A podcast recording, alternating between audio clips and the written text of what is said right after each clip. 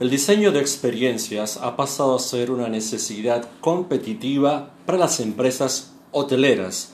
Sin embargo, no todos los hoteles logran convertir sus productos y servicios en experiencias para sus clientes.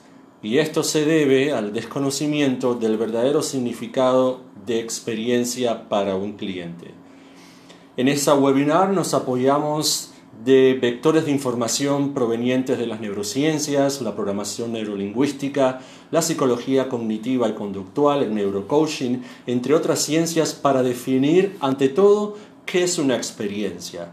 Y según estas ciencias, podemos decir que la experiencia es ante todo un constructo en el cerebro del cliente por lo que es totalmente subjetiva. En otras palabras, la experiencia es una construcción subjetiva que hace el cliente en su mente.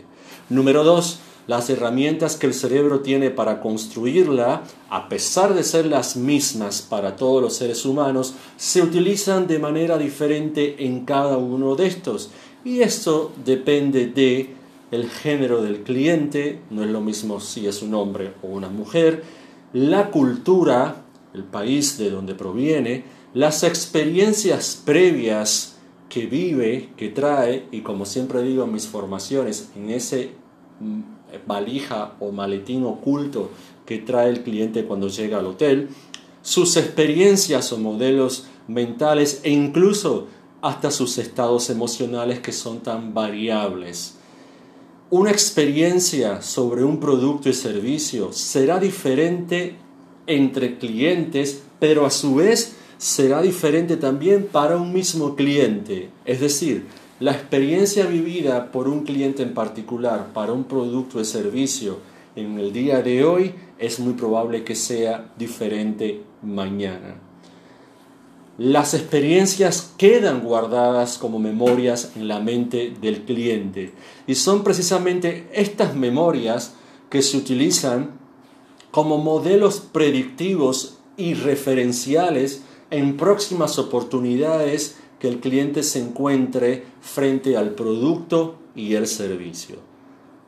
Lo anterior nos obliga a conocer al cliente de una manera más cercana y desde otro prisma, por lo que es el eslabón primario del diseño experiencial el contacto con el cliente para poder conocerlo, sobre todo conocer sus preferencias sensoriales, pues el producto y servicio asociado que le estamos ofreciendo solo puede entrar al cerebro del cliente, lugar donde se construye la experiencia, a través de los órganos sensoriales, por lo que es esencial lograr lo que nosotros hemos definido como sensorialización del cliente, es decir, conocer cuáles son sus preferencias sensoriales, para que una vez que la hayamos detectado interacción por medio, entonces convertir al producto y al servicio hotelero en generador de estímulos que sean congruentes con esas preferencias y así poder acceder al cerebro. Y esta última acción la hemos definido como sensorializar al producto y al servicio. Entonces, resumiendo, dos pasos fundamentales en el diseño experiencial. Número uno, sensorializar al cliente, es decir, detectar sus preferencias sensoriales. Y número dos, sensorializar al producto y al servicio, es decir, convertir al producto y servicio en estimulador de esas preferencias sensoriales, es decir, en generador de estímulos que sean congruentes con estas preferencias sensoriales. Por último, y no menos importante, es contar en las empresas con gestores del diseño de experiencias. Y estos gestores no son otros que los trabajadores, los cuales deben de hacer uso de sus recursos internos para transformar ese momento de verdad en un momento de posibilidad experiencial. Recuerden que el momento de verdad es cuando le estamos ofreciendo el producto y el servicio a nuestro cliente.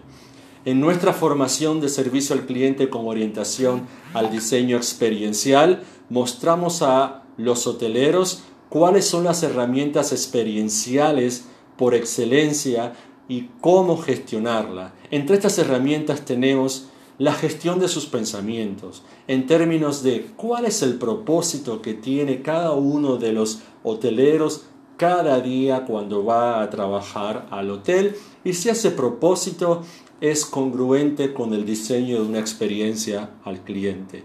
La gestión de sus emociones al asistir al cliente, ¿Qué pasa conmigo? ¿Qué pasa con mis emociones cuando estoy ofreciendo el producto y el servicio al cliente? Recuerden que las emociones se contagian. Recuerden que tenemos nosotros los seres humanos un gran poder y es el poder de cambiar el estado emocional de otra persona. Que las emociones son sumamente importantes en poder nosotros definir que un evento determinado en nuestra vida ha sido o o se ha vivido como una emoción. Otras de las eh, herramientas que nosotros hacemos llegar a los trabajadores en nuestra formación de servicio al cliente con orientación al diseño experiencial es precisamente la gestión de su atención y la necesidad de que el producto y el servicio y el cliente estén en el centro de su foco atencional para no perder ningún detalle y para poder obtener la mayor densidad informacional del cliente, la mayor cantidad de eh, data del cliente, de esta pequeña data que no son más que los detalles que van a marcar la diferencia y que van a hacer que el producto y el servicio sean vivenciados como una experiencia. Hacemos énfasis también en su lenguaje verbal, el uso de los diferentes actos lingüísticos en el arte de la conversación con el cliente. el, lenguaje verbal es importante porque nos permite a nosotros, a través de la escucha de la historia del cliente, donde están las preferencias sensoriales, donde están los deseos, donde están las aspiraciones, donde están las necesidades, ¿sí? poder conocerlas, para entonces poder satisfacerla. Nosotros también hacemos énfasis en la gestión de su lenguaje no verbal, en la generación de sentimientos de seguridad y confianza en el cliente a través de nuestro cuerpo, a través de nuestra postura, a través de nuestras microexpresiones faciales, a través de nuestro acercamiento o distanciamiento del cliente, entre otras. El desarrollo de una escucha la necesidad de escuchar la historia del cliente, de escuchar desde dónde el cliente nos está hablando y para qué nos está contando lo que nos está contando. Y no por último, menos importante, la gestión de la inteligencia emocional y ejecutiva que los hoteleros deben de desarrollar frente al servicio al cliente para poder establecer neuroconexiones que les permitan acceder al cerebro y mente de sus clientes y así poder anticiparse a sus predicciones y necesidades y generar ese momento wow, ¿sí? tan eh, importante en la industria hotelera. Si logramos que los trabajadores de las empresas hoteleras accedan a estos conocimientos, estaremos posicionando nuestra marca empresarial en la mente del cliente. Y es ahí, en ese lugar, la mente del cliente, donde se le atribuyen los significados y valores que hará que la marca empresarial se diferencie en el mercado. Muchísimas gracias.